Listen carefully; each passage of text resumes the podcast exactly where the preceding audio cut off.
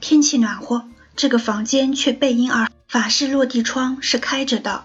窗外的草坪上摆了一张带流苏遮阳伞的摇椅沙发，三把藤椅上铺着艳丽的蓝色印花坐垫，每把藤椅都配有一个脚靠，此外还有一张板条桌。这些东西就像是一出舞台剧的背景，可惜设计者没能把握住其中情调。花园里的所有家具看上去都很新，没有怎么用过。科迪利亚不明白。在这样一个夏日的早晨，草坪上都已布置得如此舒适，这家人为什么还要待在屋子里？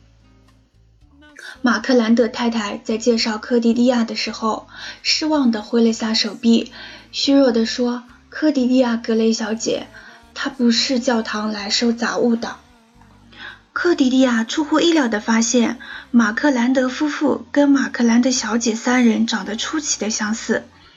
他们让他联想到了马，都有着瘦削的长脸，棱角分明的方下巴，上面是窄窄的嘴巴，两只距离过近的眼睛乏善可陈。其中两个女人的头发干枯发灰，浓密的刘海几乎遮住了眼睛。马克兰德少校正在喝咖啡，那只白色的大杯子放在圆形锡托盘上。杯口和杯身都沾上了不少咖啡渍。他手上拿着一份《泰晤士报》，马克兰德小姐在织毛线。不过克里迪亚隐约觉得，在如此暖和的夏日早晨织毛线似乎不合时宜。这两个人的脸上没有丝毫的热情，只是以些许好奇和不屑的神情看着他。马克兰的小姐织毛线时可以不低头看针，这样她就能用那双锐利的眼睛盯着科迪利亚。听到马克兰的少校请他坐下后，科迪亚坐在了沙发边沿上，因为有点担心光滑的沙发垫往下陷时会发出难听的声音。可是沙发垫很硬，这是他没有想到的。他调整好脸上的表情，严肃中透着干练。再加上适当的工签，似乎就可以了。但他不知自己做到了没有。他坐在那里，双膝端庄地并拢在一起，把挎包放在脚旁边。他有点郁闷地发现，自己就像个第一次参加面试、心情急切的十七岁少女，而不像一个成熟的职业女性，也不像普莱德侦探事务所唯一的经营者。他先递上罗纳德勋爵的授权书，然后开口道：“罗纳德勋爵为你们感到抱歉。我的意思是，你们完全是出于好意，给马克提供了一个他喜欢的工作。可是偏偏在这里发生了这样的事，这对你们而言一定很糟糕。他父亲希望你们在谈这件事的时候不要有任何顾虑，他只是想知道他的儿子为什么要自杀。”所以他就派你来了。马克兰的小姐的语气中既有怀疑，又不乏好奇，此外还有几分鄙弃。科迪利亚没有计较他的粗鲁，他觉得马克兰的小姐的反应也不无道理，于是给出了一个自己希望可信的解释。这或许也是事实。罗纳德勋爵认为，这肯定与马克在大学的生活有一定关系。他是突然离开学校的。这你们大概也知道，可是他没有给过他父亲任何解释。罗纳德勋爵认为，如果我找马克的朋友们谈一谈，也许会比其他普通的私家侦探做得好。他不想去麻烦警察，毕竟这种调查并不真正算是警察的工作。马克兰的小姐冷冰冰地说：“我认为这恰恰是他们的工作。也就是说，如果罗纳德勋爵认为他儿子的死有些蹊跷。”科迪迪亚插话说：“哦不，我认为他没有这个意思。他对裁定还是相当幸福的。他只是想知道是什么原因使他儿子自寻短见。”马克兰德小姐突然激动起来：“他辍学了！他放弃了大学的学业，显然也放弃了对家庭的责任，最后还放弃了自己的生命，不折不扣的。”他的嫂子不满地嘟囔道：“哦，艾莉诺，这么说公平吗？”他在这儿干得不错嘛，我喜欢这个孩子，我不认为。我不是说他赚的钱有问题，但这不能改变一个事实：他天生，而且也无法成为一个打工的园丁。他就是辍学了。对于个中的原因，我一无所知，也没有兴趣去发现。你们是怎么雇佣到他的呢？科迪迪亚问道。回答问题的是马克兰德少校。他在剑桥新闻晚报上看到了我要雇佣一名园丁的广告，有一天晚上就骑着自行车找到这儿来了。我想他是从剑桥一路骑过来的，这肯定是五个星期之前的事儿了。我想那天是星期二吧。马克兰的小姐再一次插话说：“是星期二，五月九日。”少校冲他皱了皱眉头，好像有些恼火，认为自己不可能把日子弄错。是的，好吧，是星期二，九日。他说他决定离开大学，想找一份工作，又看到了我的广告。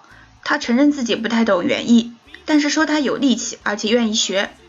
他没有这方面的工作经验，这我并不担心。我们主要是想让他管理草坪和菜园。他从来没有动过花坛，那是由我妻子和我打理的。不管怎么说，我挺喜欢那孩子的模样，所以决定给他一个机会。马克兰德小姐说：“你雇佣他，只不过因为他是唯一一个肯接受你那点可怜报酬的人。”听到这样的抢白，少校不但没有生气，反而得意地笑了笑。他值多少钱，我就付他多少钱。如果有更多雇主能做到这点，乡村地区就不会像现在这样通货膨胀肆虐。他说话的样子就像个经济学大师。他这样找上门来，你们不觉得很怪吗？